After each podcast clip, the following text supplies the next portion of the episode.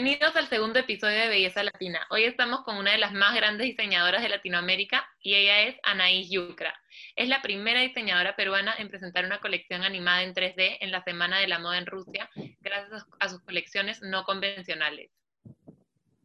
Muchas gracias, Dani, por la invitación. Anaís, nos encanta tenerte en este espacio con nosotros. Mil gracias. Y además sabemos que eres un orgullo latino porque has logrado llevar la moda latinoamericana al mundo. Queremos conocerte un poquito más. Cuéntanos cómo empezaste. Eh, muchísimas gracias, Dani. En realidad, mi conexión con el mundo textil ha sido siempre desde, desde los inicios de mi vida. Eh, como pudimos contar en el live, eh, mi familia se dedica al rubro textil desde hace más de 25 años. Mi abuela, mis, mis abuelas eran artesanas y siempre tuve esta conexión directa con el color, con los textiles y con todas estas formas.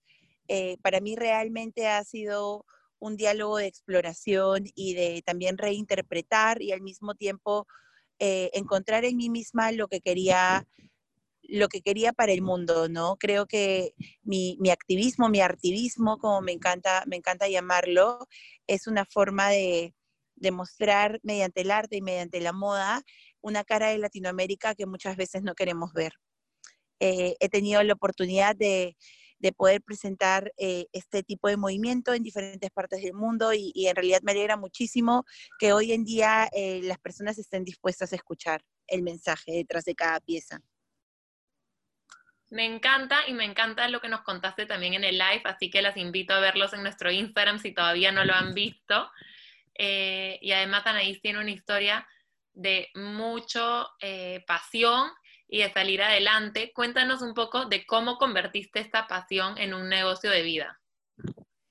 Eh, en realidad fue de una manera muy orgánica. Realmente cuando empecé este proyecto hace tres años, no tenía muy claro cómo, cuál sería la forma, quién era el target especial y, creo que la misma marca me ha ido enseñando que realmente el público de Anaís Yucra y las personas que consumen Anaís Yucra son muy diversas, ¿no? Y creo que ha ido evolucionando mediante, mediante el tiempo, al igual que, el discurso.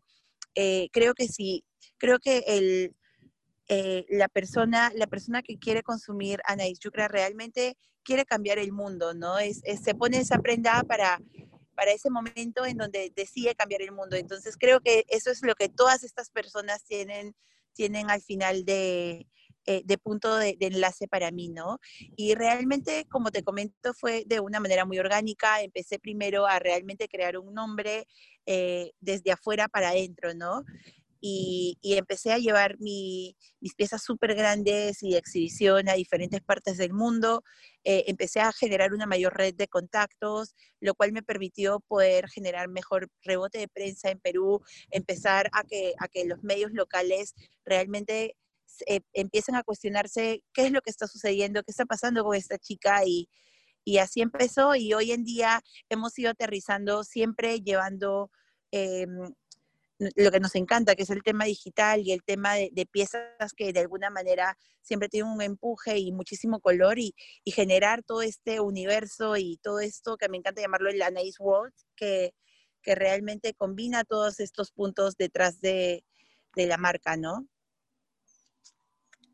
No, a mí me encanta el Anais World, soy fan número uno porque además, como tú dices, ha sido orgánico, pero también ha sido con, yo creo que tú sabiendo y teniendo tus puntos de diferenciación bien claros, apostando por una moda sostenible, apostando por la innovación, apostando por el activismo, que son todas eh, características claves que hoy en día están triunfando y que tú crees en ellas inherentemente. Así que eso es de lo que más me gusta de tu trabajo y que se muestra la pasión que tienes, que no es solamente un discurso, sino que has ido luchando por lo, por lo que, en lo que crees. Y es un poco lo que yo sentí cuando presentaste tu colección Matriarcado en la Semana de la Moda en Rusia, dejando una vez más a Latinoamérica en lo más alto, este, que fue un éxito por las mismas razones. Pero aparte de, esto, de, este, de este super logro, ¿cuál crees que han sido otros o, tu más grande logro? Creo que realmente mi, mayor logro ha sido eh, realmente ser un ejemplo para las nuevas generaciones de mujeres y las nuevas generaciones de, de creativos en mi país.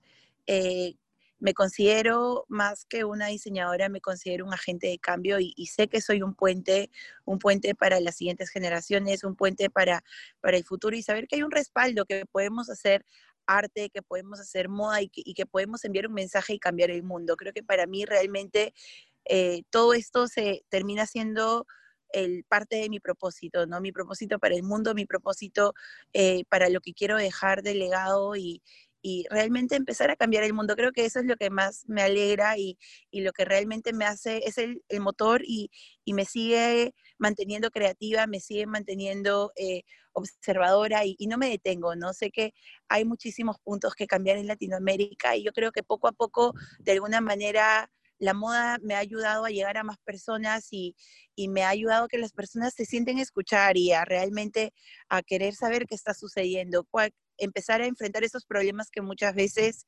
los vemos en las noticias, los vemos en los periódicos y, no queremos verlo, lo vemos tan tan de rutina que, tratamos de, evitarlo y, creo que esta, este sector hace que todos escuchemos, ¿no? Es, es mágico realmente. Sí, 100% de acuerdo contigo. Creo que la moda tiene eh, un factor distinto a las típicas noticias, eh, al periódico, que a veces te lo cuenta un poco más abrumador, sino que tienes también la posibilidad de contarlo en un contexto mucho más bonito y artístico. Por eso me encanta el término que utilizas para referirte a lo que haces de activismo. Y hablando de, los problemas en Latinoamérica y los problemas en la sociedad, ¿cómo te ha inspirado este contexto latinoamericano en tus diseños? En realidad creo que empiezo a tomar los puntos desde, desde adentro para afuera y, y trato de tomarlo dentro de mi núcleo familiar.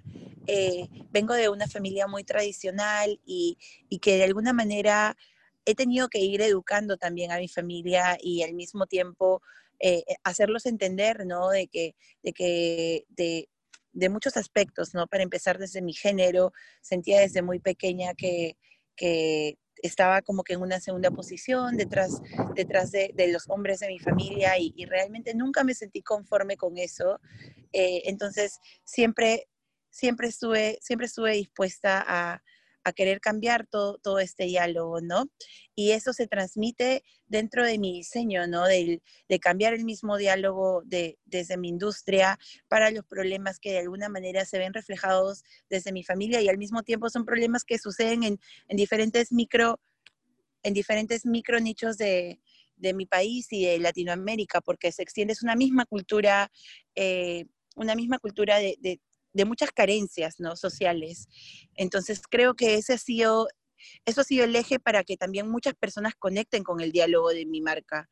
Eh, ya que creo que también han palpado de alguna manera estas mismas, estas mismas carencias y estos mismos problemas y, y, y esto ayuda a que las personas puedan dialogarlo, eh, que a través de una prenda puedan decir, mira, esto está cambiando, mira, a esto estamos llegando, ¿no? Esto es lo que queremos para las siguientes generaciones. Entonces creo que es muy importante empezar a ver a Latinoamérica también desde otro punto de vista. 100% de acuerdo contigo y me, me, encanta tu visión. Yo creo que Latinoamérica es, eh, es muy rico, con muchas culturas, con mucha diversidad y tiene mucho que aportar al mundo, pero también me encanta que, claro, tenemos carencias sociales, como tú bien lo mencionas, y, que pueda ser una plataforma para dialogar de estas carencias sociales y que se sepan, que se sepan cómo, y, una vez que se sepan, eh, que se, que se den las que se den las herramientas para poder mejorarlas. Em, y hablando de los diseñadores latinoamericanos que cada vez están siendo más reconocidos, ¿qué crees que los diferencia versus otros diseñadores? Totalmente creo que tenemos el respaldo de nuestra cultura. Eh, creo que hoy en día todo el mundo está mirando a Latinoamérica por las razones correctas. Y, lo vemos, lo vemos en las noticias, lo vemos en, en, la, gastronomía, en el turismo. Entonces, esto es una, una tendencia macro, ¿no? Eh, creo que el diseñador latinoamericano tiene este arraigo con su tierra muy grande y, y tiene, tiene toda esta herencia detrás textil, de, orfebrería, y creo que eso hace una gran diferenciación al momento de diseñar, ¿no? Es como tener un libro con un libro a comparación de tener una enciclopedia, y creo que en Latinoamérica tenemos realmente una biblioteca enorme de, recursos, ¿no? Entonces también tenemos eh, el, otro... Eh, el otro beneficio que, Latinoamérica es la tierra en donde todo se puede, o sea, acá no existe un no para el, latinoamericano y el peruano es muy ingenioso, entonces siempre va a buscar una solución creativa para, para poder para poder salir adelante. Y creo que eso aplica mucho a nuestra, a nuestra industria, a la industria de la moda. Hoy en día lo que se está buscando son soluciones creativas para la industria. 100% de acuerdo contigo y justo eh, un poco como has descrito la cultura latinoamericana me lleva un poco a una encuesta que hicimos unas preguntas que hicimos en redes sociales el otro día de qué significa el orgullo latino para ustedes y también muchas mujeres y muchas personas respondían que es el empuje, las ganas de salir adelante, eh, la naturaleza, la actitud luchadora. Entonces resuena mucho con lo que nos acabas de contar.